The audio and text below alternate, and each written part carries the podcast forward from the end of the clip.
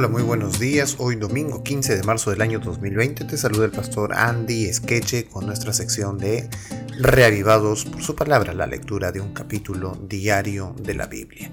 El día de hoy nos encontramos con la lectura del Salmo capítulo 42, que es un patético lamento de David, quien andaba como fugitivo, que tenía que buscar refugio en las rocas y las cuevas del desierto lejos de la casa de Dios donde se había gozado al participar en los servicios sagrados. La estructura de este salmo es exquisita en realidad.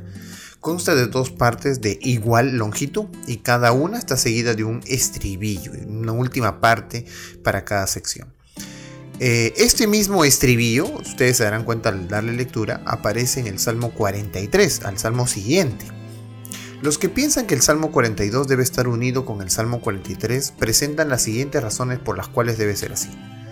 Una de ellas es que varios manuscritos hebreos los fusionan en un solo salmo, y el estribillo que aparece dos veces en el Salmo 42 también aparece al final del Salmo 43, como si fueran los, los dos, tres partes, ¿no?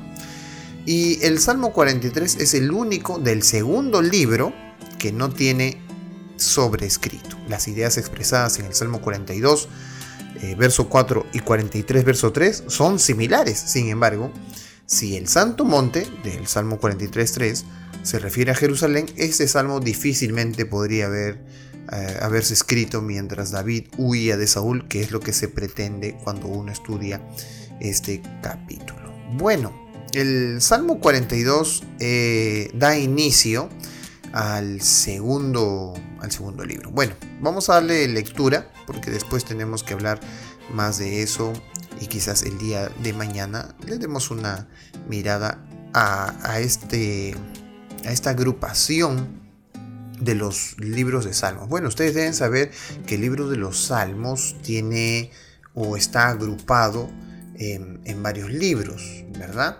Eh, por ejemplo, del capítulo 1 al capítulo 41 pertenece al primer libro de los Salmos. Eh, hay otra sección que es el segundo libro de los Salmos y que está a partir de este Salmo 42 hasta el 72.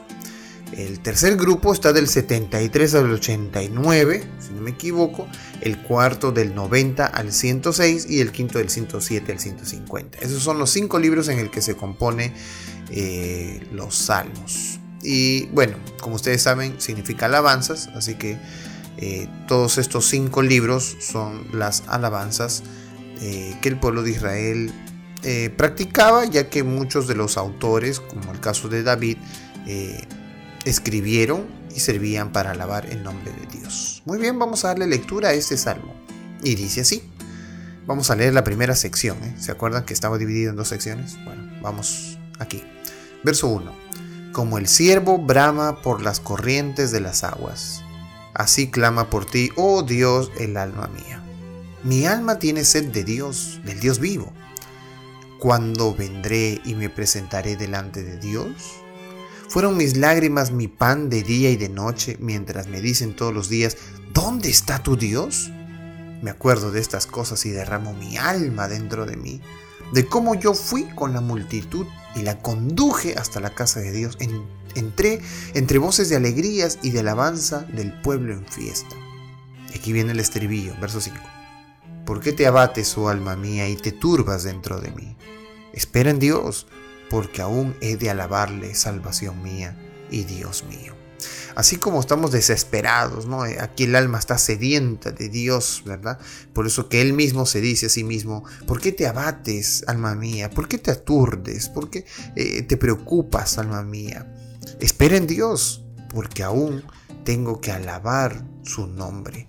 Bueno, también eh, David dice aquí, mis lágrimas fueron mi pan de día y de noche, es decir, siempre estaba sufriendo. Es que este salmo está en el ambiente del que hemos mencionado, de la persecución, ¿verdad? De Saúl sobre David. Y entonces él, decía, así como una oveja que va por las montañas, así me siento, este, perseguida, ¿verdad?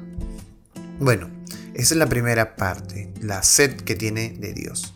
Ahora miren el verso 6 en adelante. Dios mío, mi alma está abatida en mí me acordaré por tanto de ti desde la tierra del Jordán y de los Hermonitas desde el monte de Misar. Un abismo llama a otro a la voz de tus cascadas. Todas tus ondas y tus olas han pasado sobre mí, pero de día mandará Jehová su misericordia y de noche su cántico estará conmigo. Y mi oración al Dios de mi vida. Diré a Dios, roca mía, ¿por qué te has olvidado de mí? ¿Por qué andaré yo enlutado por la opresión del enemigo? Como quien hiere mis huesos, mis enemigos me afrentan diciéndome cada día, ¿dónde está tu Dios? Y aquí viene el estribillo, verso 11. ¿Por qué te abates, oh alma mía? ¿Por qué te turbas dentro de mí? Espera en Dios, porque aún he de alabarle, salvación mía y Dios mío. ¿Te das cuenta? Se vuelve a repetir.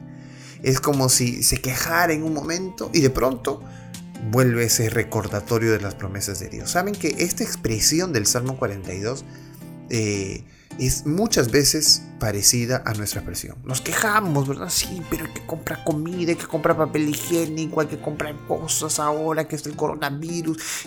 nos perturba un poco la conmoción del mundo y de pronto decimos, no, pero Dios está al mando, Dios nos llama, Dios nos cuida, Dios nos protege.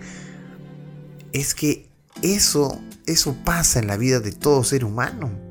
Eh, mientras estamos viviendo en este mundo pecaminoso, el pecado que está alrededor de nosotros tiene tal eh, capacidad de a veces de cambiar nuestra propia visión de confianza y por un momento dudamos y compramos eh, y nos llenamos de cosas como el resto del pueblo, de la gente de, que nos rodea.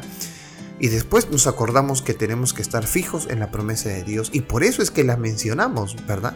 Por eso es que la decimos con nuestros labios, decimos, no, Dios está al mando, es porque tú mismo te estás animando. Eh, porque tú mismo te estás ayudando a entender que, que necesita tu mente guiarse por Dios. Esta es la paradoja del, del cambio, esta es la paradoja del dolor, de la angustia y de las promesas divinas. ¿Por qué te abates? ¿Por qué te turbas? Espera en Dios. Tranquilo, Dios siempre nos salvará. Que Dios nos bendiga en esta mañana especial, que sea una semana bendecida en la presencia de Dios, que tengamos seguridad y que en las luchas que pasamos diariamente, pues Dios pueda ayudarnos a sobrellevarlas con su compañía y su protección. Que seas hoy también reavivado por su palabra.